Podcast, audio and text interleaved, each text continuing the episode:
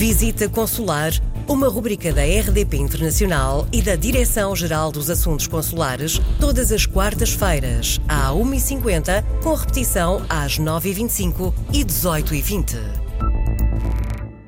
Na visita consular desta semana falamos do novo modelo de gestão consular. Este novo modelo tem como objetivo assegurar que uh, haja sempre uma resposta, uh, digamos assim, Sr. Embaixador Júlio Vilela, Diretor-Geral dos Assuntos Consulares, que haja sempre uma resposta uh, para qualquer português que tenha uma dificuldade em qualquer ponto do mundo, 24 horas por dia, 7 dias por semana. Definiu muito bem, é esse o objetivo, ou seja, em qualquer parte do mundo, a qualquer hora do dia, queremos que qualquer português que necessite de um esclarecimento, necessite de um ato consular, necessite de resolver um problema de emergência consular, esteja sempre disponível alguém para o atender haverá sempre um ponto de contacto e haverá sempre uma forma de resolver o problema. Este é aquilo que constitui uh, o leitmotiv, uh, uh, o objetivo essencial daquilo que nós designamos com o novo modelo de gestão consular, que está, de qualquer maneira, consagrado no programa do 22º Governo Constitucional e que contempla valências diferentes, algumas já em plena aplicação, outras em preparação e que nos próximos 4 a 5 anos irá marcar a transformação eh, estrutural do atendimento consular em qualquer parte do mundo. O que é que se pretende? Uh, aquilo que se disse do atendimento 24 horas por dia em qualquer dia do ano significa que vamos desmaterializar a ação consular administrativa, isto é, vamos facilitar o acesso a funcionalidades eletrónicas para que as pessoas, se quiserem um certificado de residência, se quiserem fazer o seu registro consular, a sua inscrição, não tenham que se deslocar ao posto consular, os pagamentos serão feitos por via eletrónica e a elaboração dos documentos será transmitida por via eletrónica uh, de forma segura ou, quanto muito, enviado por correio, se essa for uh, a necessidade ou se não for possível, por alguma razão, fazê-lo por via eletrónica. Isto implica, por um lado, que nós tenhamos assente a nossa atividade num permanente contacto com o cidadão, o significa um contacto por via eletrónica ou por telefone, razão pela qual iniciámos já em 2018 a criação de centros de atendimento consulares que vão ser alargados. É o primeiro aspecto deste novo modelo de gestão consular. O segundo, que tem a ver com a criação da plataforma que vai permitir a realização de dados consulares por via eletrónica, o designado é cônsul, é um segundo instrumento que vai eh, claramente alterar o que hoje em dia é a atividade consular também nos postos.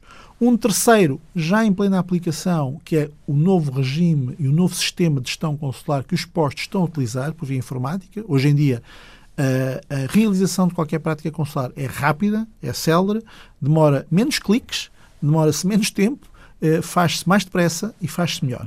Eh, este sistema de gestão consular, designado ISGC, assente uma plataforma eletrónica nova, já está a funcionar nos postos consulares, uh, está a funcionar neste momento em cerca de 70 postos consulares, estará até ao final de novembro concluída o seu alargamento a toda a rede consular e constitui a base de funcionamento do serviço consular no futuro.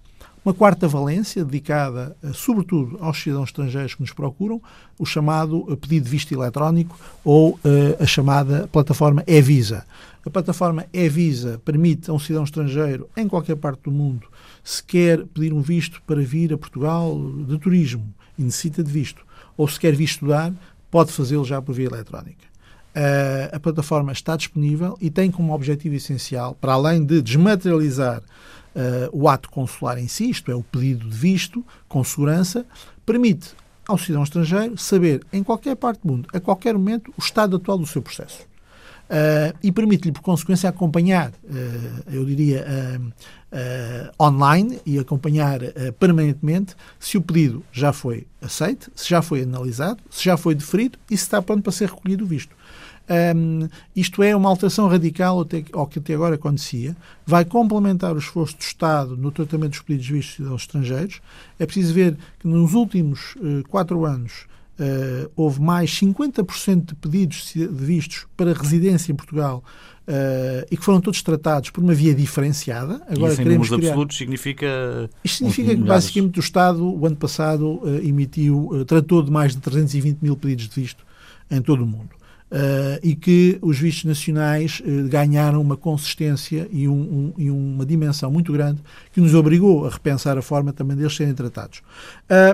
Finalmente, um quarto instrumento essencial uh, é o da criação de um centro de gestão consular, um centro de gestão de crises, um centro de gestão de crises que irá uh, fazer, de alguma forma, uh, um upgrade do atual gabinete de emergência consular, mas que vai passar a ter uma, uma função primordial, como, aliás, as circunstâncias atuais assim o exigem. Ou seja, o Estado reage quando há necessidades de emergência consular junto da rede e junto dos portugueses, mas o, o, o Ministério dos Negócios pretende também monitorizar, prevenir, eh, precaver-se para situações futuras que possam ter gravidade eh, particularmente elevada e que requerem uma ação imediata, eh, e, e, para isso iremos trabalhar com diferentes organismos da administração pública que têm valências que o Ministério não tem, mas complementam a nossa ação.